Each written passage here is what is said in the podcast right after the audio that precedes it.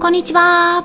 ペットの健康情報を毎日お届けしているホリスティック獣医サラです。本ラジオ番組ではペットの一般的な健康に関するお話だけでなく、ホリスティケアや地球環境、そして私が日頃感じていることや気づきなども含めて様々な内容でイギリスからお届けしております。さて、皆さん、いかがお過ごしでしょうか？昨日ですね、Facebook のコミュニティの方で飲みダニ駆除薬に関する資料も加えて簡単なまとめを投稿しました。まあ、こちらだと他の飼い主さんからの投稿やコメントも見られたりするので、まだコミュニティに入っていない方はぜひ私の方にメッセージを送っていただければと思います。概要欄の下の方のところにリンク先を記載してありますのでご確認ください。で、それからですね、スタンデー FM での放送もライブの数を入れるとですね、もう680回を超えているんですよね。すごい数になってきてて、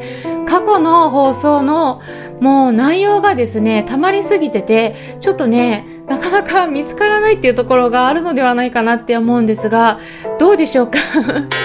でね、今度、それを整理して、オーディオブックにできたらなって思ってるところなんですが、最近ですね、スタンデー FM の検索機能の精度がね、結構良くなっているんですよね。なので、過去の放送を探しやすくなっておりますから、ぜひ、なんか知りたいことがあったら、検索の方でチェックしてみてください。ただ、まだですね、私の方でも、検索ワードが一般的な用語にしすぎているせいなのか、結構ね、検索すると他のチャンネルの内容とかも出てきてしまうので、えちょっと見つかりにくいのはね、あるかもしれないですよね。なので、そのあたり、ちょっとノートとかにね、まとめられたらなって思ったりもしているところなんですが、そちらもね、ちょっと時間がかかると思うので、少しお待ちください。さて、今回はすごくね、時期的な内容になってくるんですが、夏って言ったら、はい、虫刺され。も結構増えてくる季節ですよね。えー、イギリスでもね、増えてますよ。ただ、気づくと、お家に入ってくる虫は、うちの猫たちにね、やられてることがあるんですよ。気づいたらね、ちょっと倒されてる。あとはね、ちょっと食べられてる。食べるのはね、ジョバニなんですけれども、そんなことがあるんですが、皆さんと一緒に暮らしてる子たちはいかがでしょうか？うん、で、実際にお外に行ったりすると、やっぱり虫に刺されることもありますよね。で、その時皆さんはどうしてますか？今回はそんな虫に刺された時の対処法についてこれを使うといいよっていうことで、ネットで販売されているグッズがね、いろいろありますよね。で、そういったものがどうなんだろうかといった質問だったんですね。なので、まず、いただいた文章をそのまま読ませていただきますね。お名前のところはね、一応ちょっと控えさせていただきます。サラ先生、こんにちは。メンバーの〇〇です。スタンディ FM のライブ、翌日には Voicy でのライブ、お疲れ様でした。最近早い時間が多いので聞き専になっていますが、楽しませていただいてますよ。またまた質問です。インセクトポイズンリムーバーというものを知りました。これはワンコにも使えますか？ダニなどの虫に刺された時にこういうものを使うのは有効ですか？ちょっと気になったのでお時間がある時にでも教えていただけると嬉しいです。ということだったんですが、はい、あの、聞き戦でもライブの内容聞いてくださりありがとうございます。すごく嬉しいです。次回の限定ライブは順番的に夜の10時10分からになりますので、そう、時間の方はですね、朝の8時台と 夜の8時台、そして10時台っていう3つでやってますので、それぞれの合いそうな時間帯のところで皆さんいろんな方にね、ご参加いただければと思って時間の設定をちょっと3つ組み込ませていただいてるんですけれども、まあ、その日程をですね、次回の分についてお伝えしていきますと、6月28日の火曜日に開催します。はい。はい、ということで、皆さん、ぜひぜひ、日程の方も押さえておいてくださいね。結構ね、限定ライブはいろんな方々からのコメントを通じてのやりとりっていうのが、すごくね、うん、結構効率よくできますよね。なので、かね、こう、インスタライブとか、あと YouTube のライブもありますけれども、すごくね、他の方々とのコミュニケーションも取りながら一緒にお話ししていけるので、このスタンド FM の限定ライブ、私はすごくね、いいのではないかなって思うんですね。好きなんですね。なので、ぜひですね、皆さんもすごく楽しい会になっておりますので、ご参加いただければと思いますね。で、限定ライブっていうのはメンバーさんだけが参加できるライブになりますので、ちょっと私の方はね、最近あまり一般公開してないので、えー、メンバーにまだなっていない方がいらっしゃったら、ぜひメンバーシップ制度のところ、ご確認いただければと思います。そして、このね、グッズありますよね。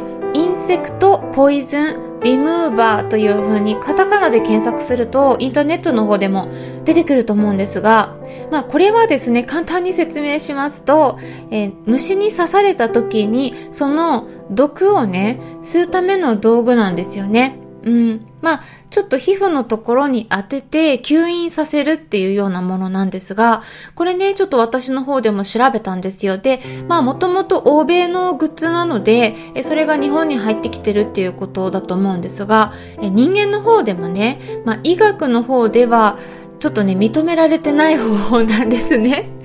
特に、まあ、ヘビ毒とかにね、噛まれた場合って、っていうのは、まあ、逆に吸引することで組織にダメージを与えることもあるからやってはいけないって言われてるんですね。うん。まあ、蛇の場合はね、結構皮膚の深くの方まで牙が入り込むので、まあ、そんな表面だけでね、なんとかやってもほとんど意味がないということなんですね。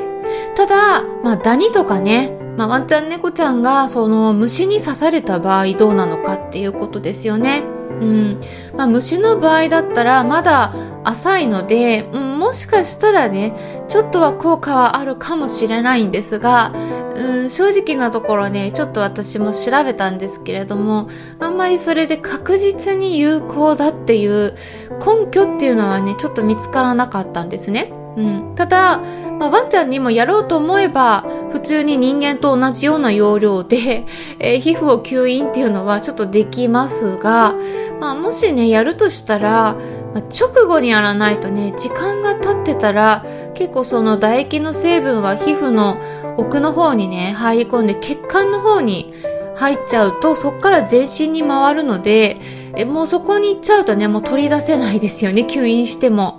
だからね、結構直後にやらないとね、なかなかちょっと意味がないかもしれないなっていうふうにも思ってます。で、実際にちょっと医学的には認められてないっていうことなので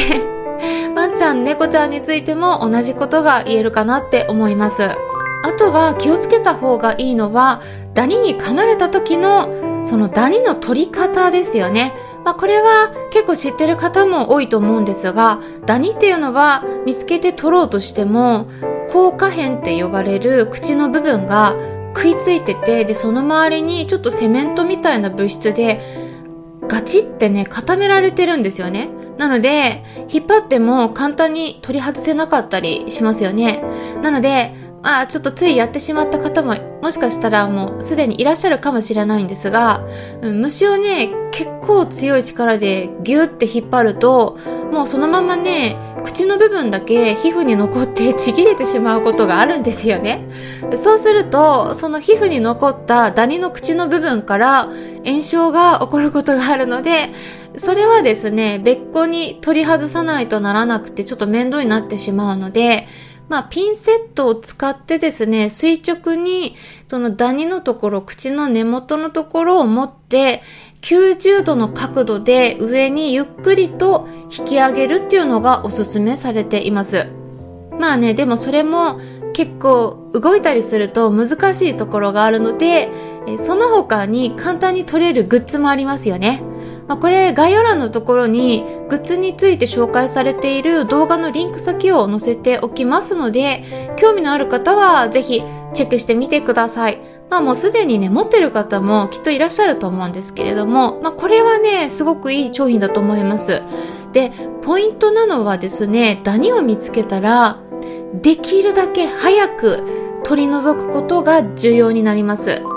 皆さんですね、ダニっていうのは吸血したらすぐに感染症に関わるウイルスとかそういう病原体を体の中に入れて移されるってねこう思ってる方が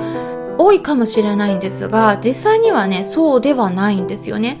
ちょっとだけ時間の猶予があります。ウイルスによっても変わるんですけれども数時間から場合によっては2日ぐらいかかるというふうにも呼ばれているんですね。うん、その実際にウイルスが体に入って感染するまでです。ですから、まあちょっと猶予があって、その2日間までの間に取り除けばいいんですね。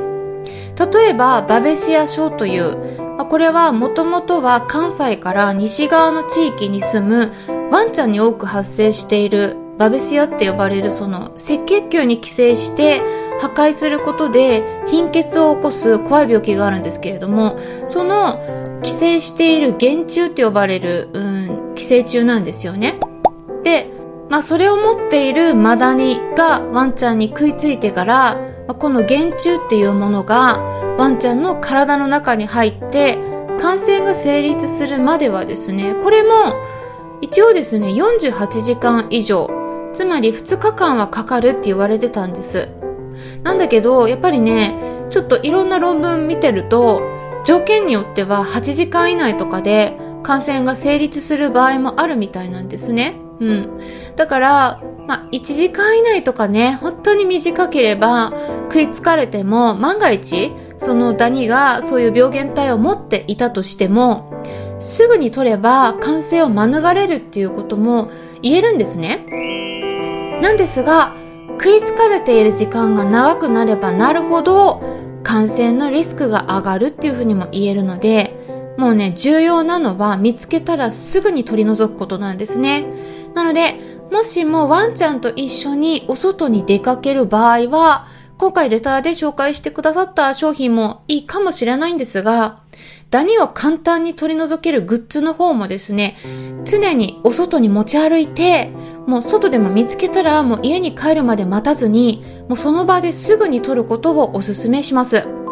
特にダニがつきやすい場所っていうのは目のまぶたの付近とかあと耳周りあと尻尾の周りとか脇とか内股の部分あと肉球周りのそういう皮膚の柔らかい部分になるんですね。で、私はですね、なので、うちの猫カンパネーラと一緒にお散歩して家に帰ってきた時は、毎回ですね、すぐに足をきれいにするのと同時に、飲み取り串も使って飲みダニのチェックをしてます。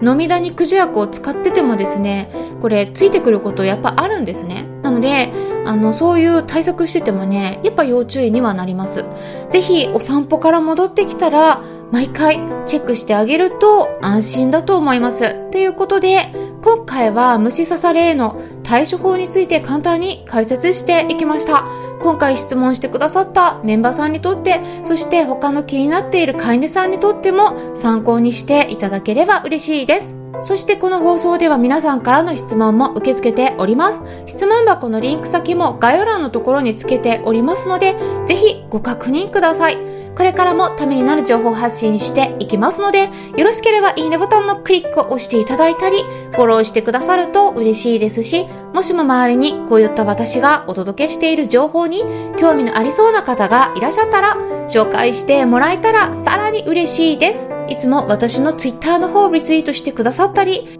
インスタグラムの方でもいいねボタンを押してくださったり紹介してくださってる方々、本当にありがとうございます。それではまたお会いしましょう。ホリスティック獣医、サラでした。